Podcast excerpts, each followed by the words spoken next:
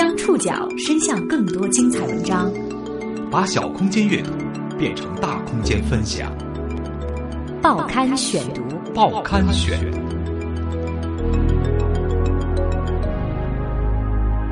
把小空间阅读变成大空间分享，欢迎各位收听今天的报刊选读，我是宋宇。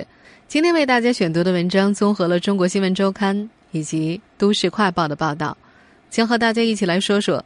走上舞台的红三代。我叫 Robin，今年二十八岁。我是 Candy，也是二十八岁。我们来自中国香港。随着开国元勋叶剑英的孙女叶晴晴登上《中国好声音》的舞台，红三代这个一度有点敏感的群体再度被舆论聚焦。时光变迁，他们扛着祖辈的姓氏，肩上挑着一对引号，走在自己的道路上。报刊选读，今天为您讲述走上舞台的红三代。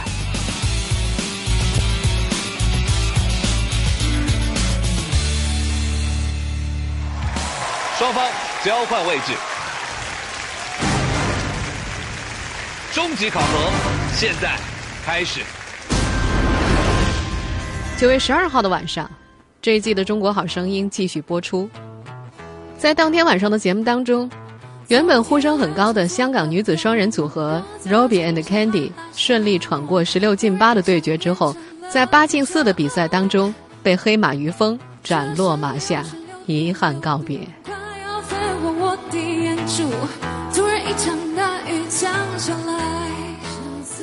在稍早前节目录制的现场，Robbie and Candy 组合演唱结束之后，观众席的掌声当中夹杂着一阵阵窃窃私语。嘿。就是那个短头发的。几个观众指着最左边抱吉他的女孩说道：“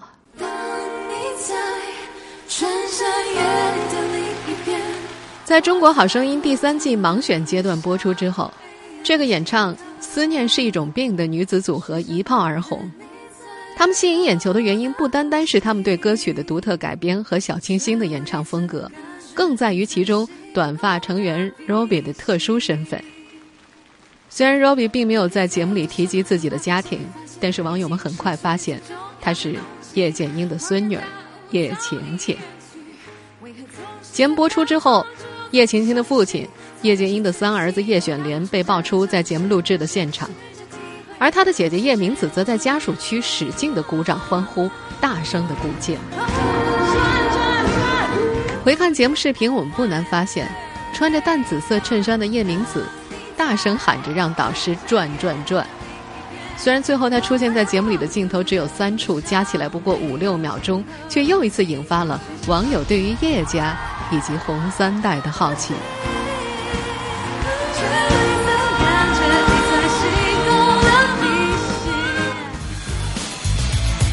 无论叶晴晴是否愿意，叶剑英孙女都已经成为网络热搜词。这确实让他和他的组合获得了更大的名气。实际上，一个多月前的那次盲选是叶晴晴跟康帝组合出道后参加的第一次比赛。报刊选读继续播出，走上舞台的红三代。在那天的舞台上，唱完歌的叶晴晴一直在说自己很紧张。哎呀，我又想到你会转身。好紧张！哎呦！后来他还表示，盲选那天是他人生当中最紧张的一天。节目录制开始的时间是晚上七点，他原本以为八九点钟的时候怎么也能够唱完了，但是流程一直在往后推，等待的时间感觉不断的被拉长。什么时候轮到自己呢？他的嗓子有点哑，不停的喝水，心里紧张紧张紧张又紧张。他只能用闲聊来消磨等待的时间。现场陪他们聊天的，除了几个朋友，还有叶晴晴的父亲叶选莲和姐姐叶明子。叶晴晴家人到场，最早并不在节目组的计划之内。按照《中国好声音》正常的流程，导演潘潘在第二轮面试的时候就问他们：“如果能够参加录制的话，你们的亲友团有谁能够来？”他们当时的回答是：“可以来几个朋友。”潘潘第一次见到叶晴晴，是 Robin and Candy。首次到上海面试之后的采访间里，潘潘印象当中的这个姑娘可爱、活泼、爱笑，让人一看就觉得很开心。事后，潘潘上网核实这个组合是否参加过其他比赛，这才得知了叶晴晴的家庭背景。潘潘说：“经过一番沟通，他晚上给我发了条消息，说是他姐姐可以来现场支持自己。”潘潘强调，节目组并没有硬性要求。叶晴晴告诉他，姐姐很照顾她，是自愿过来的。叶晴晴的姐姐叶明子是时装设计师，时尚媒体把她与万宝宝、荣海兰、赵星宇等称为新一代的中国名媛。公众对于她最深的印象，恐怕得算2009年9月9号那场著名的太庙婚礼。作为伴娘，叶晴晴当时就站在她的右侧。而在媒体对这场盛大婚礼的解读当中，几乎没有人提到他。叶晴晴的父亲叶选莲是叶剑英的第三个儿子，目前担任中国保利集团下属凯利公司董事长兼总裁，深圳国业实业有限公司的董事长。他并不是第一次为女儿们捧场，就在六月底，他已经牵着叶明子和叶晴晴出现在了叶明子策划的大型户外艺术演出《生命之花盛典》的开幕仪式上。根据导演潘潘回忆，叶晴晴组合第一次参加比赛录制的那个晚上，叶家三口跟所有人一样坐在等待区的一个小角落里聊天。叶晴晴则说：“我原来不知道会弄到那么晚，他们坚持说要来的时候，我也很感动。”那天凌晨十二点，终于有人把 Robin 和 Candy 带到了开嗓区。半个小时之后，他们走过了选手通道，准备上场。导演潘潘凑上来拥抱他们。中国好声音此前还没有过女女组合，节目组对他们颇为看重。潘潘这样评价这对组合：“嗯，他们的性格几乎没有什么可挑剔的地方，是特别懂得感恩的女孩。有些人面对跟进导演态度很好，对别的工作人员就会有一些小情绪。但是各个工种反馈到我这儿，他们两个完全没有这种情况，甚至还会把跟普通工作人员的合照发到微博上，并且致谢。”面对外界因为他登上《好声音》舞台带来的喧嚣，叶晴晴说过的一句话，给导演潘潘留下了很深刻的印象。他说：“《好声音》是我凭我自己的努力得到的，所以想请家人过来看一看。”粗一看来，叶晴晴是一个纯粹的香港姑娘。这些年，尽管叶家人的种种传闻频频被网友八卦，但她似乎一直在八卦之外。报刊选读继续播出，走上舞台的红三代。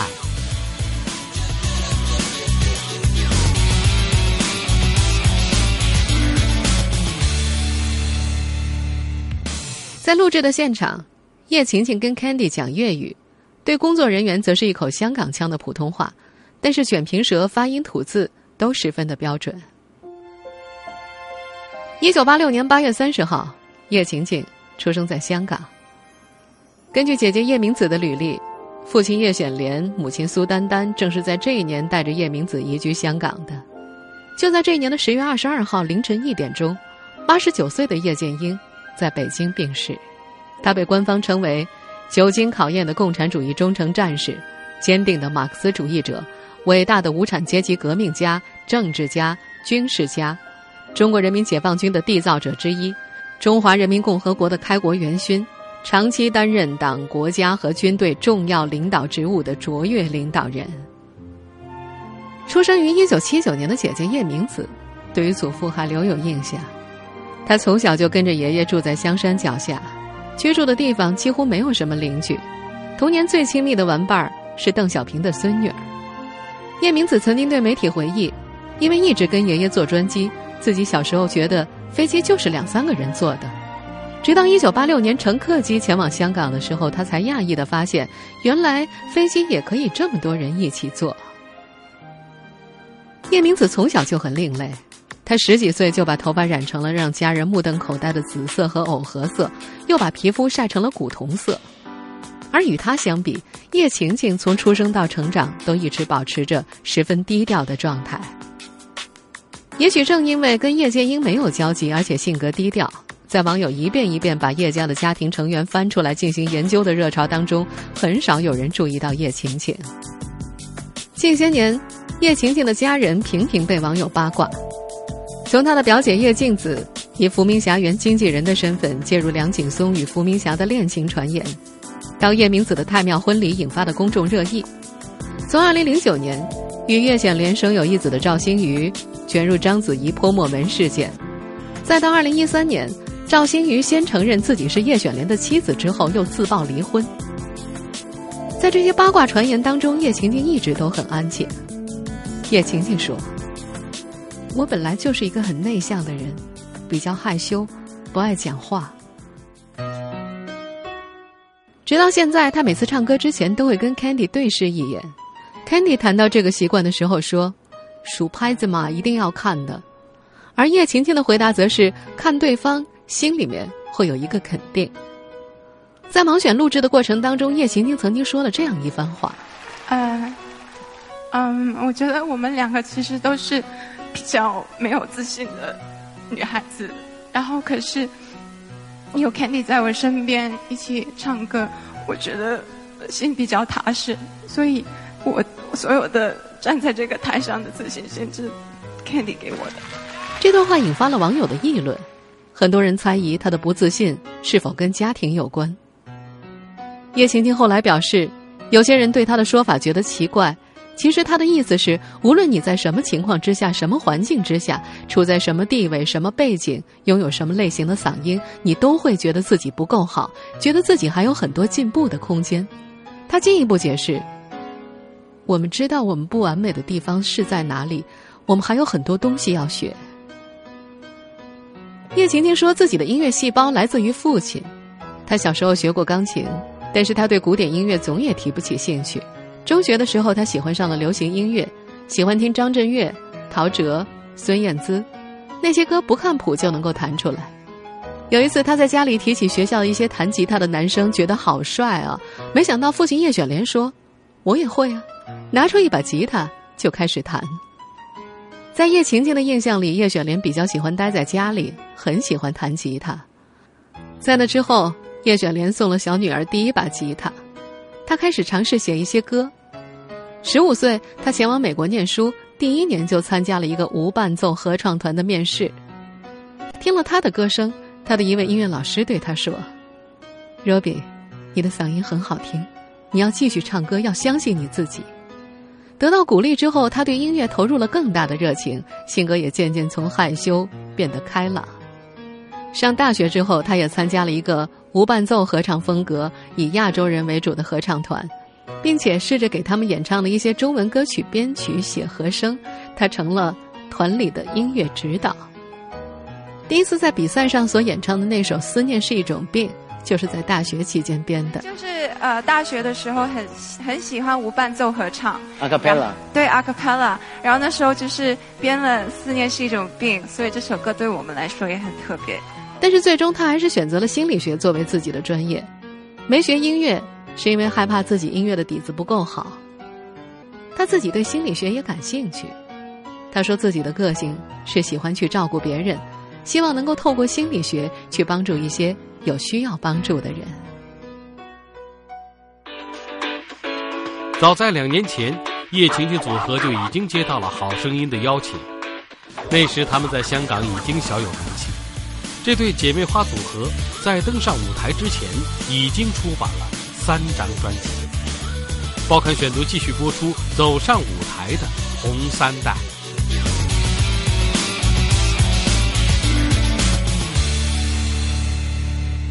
二零一一年，刚从英国回来的 Candy 第一次在朋友的音乐排练室里见到了叶晴晴。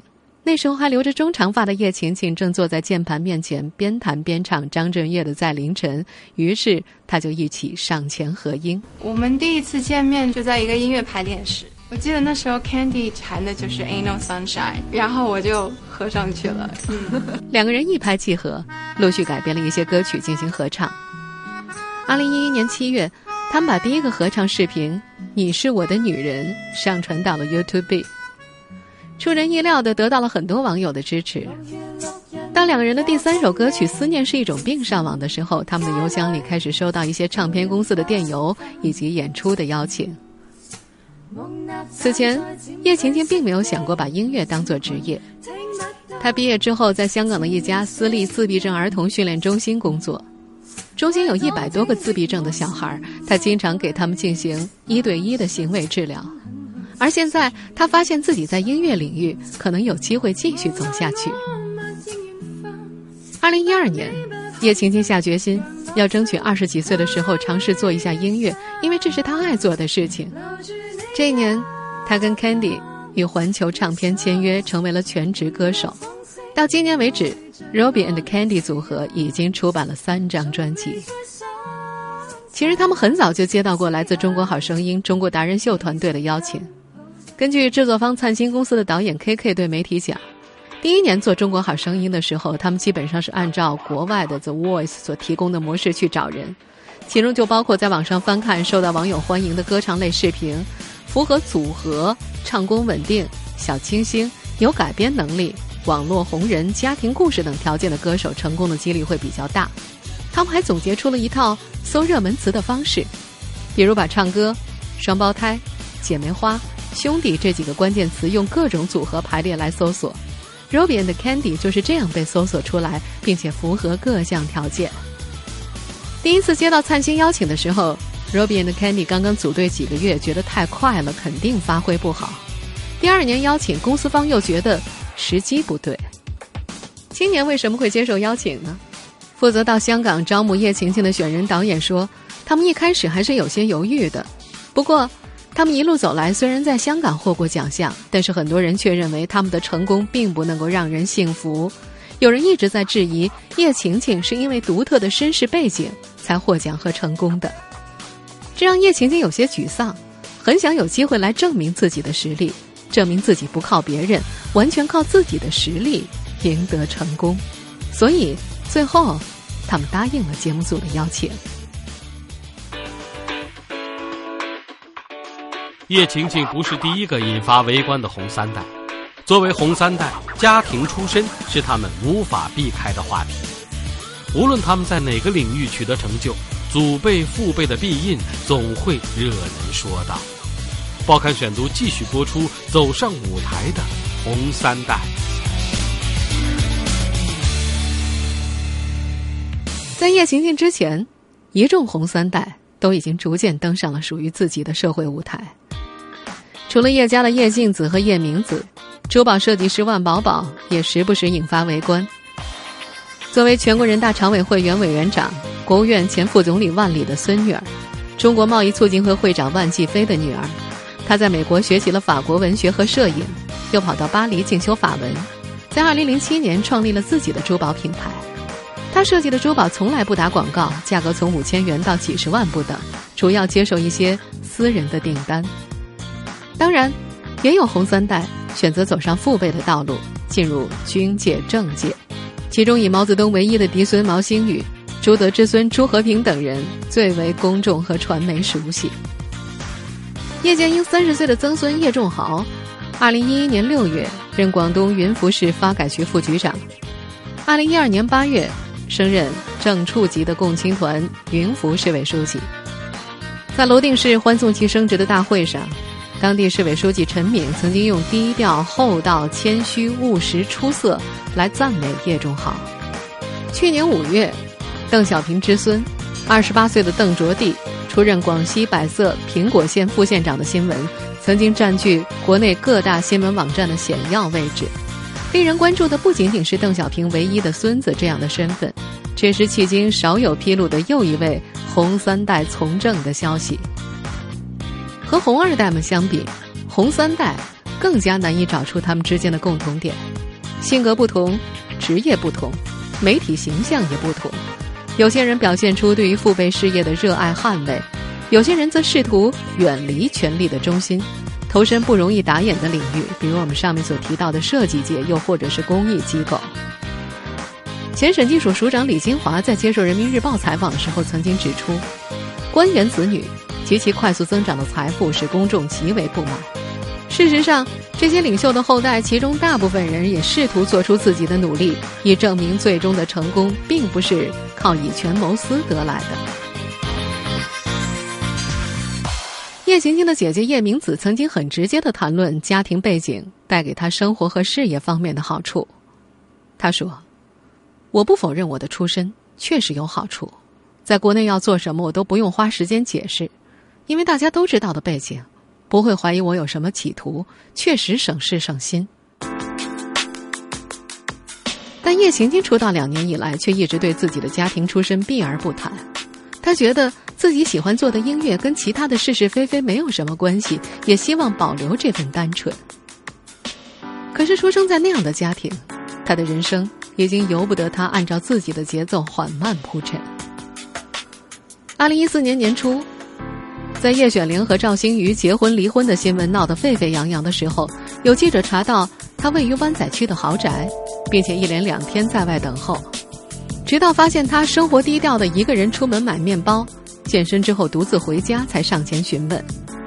他拒绝谈论赵星瑜，但不得不回答与父亲有关的问题。他说：“我不方便谈论家里的事，但其实有好多网上的传言都不是事实。”他微博原来的转发和评论数量很少超过两位数，但是《中国好声音》的节目播出之后，这个数字经常破百。有网友甚至翻到他过去一条有叶雪莲背影照片的微博留言：“有那么多小妈会不好意思的吧？”叶晴晴回复：“没有人完美，没有家完美。我接受你公然评论我家的事已经习惯了，也不会觉得难受。这还是我爱的家。”我爱的爸爸，他显然已经做好了心理准备。九月十二号，叶晴晴的好声音之旅画上了休止符。面对这个夏天的爆红，这个曾经给暗恋过的男生写歌的女孩子依然保持着冷静。她在微博上留言：“没有跌倒，赚了一切美好的回忆。”她也希望外界更加关注他们的音乐。而不是其他的东西。舞台上的热情，舞台下的冷静，这种差别应该就是叶晴晴所希望保持的家庭背景与个人事业的距离。不是每个红三代都能够得偿此愿。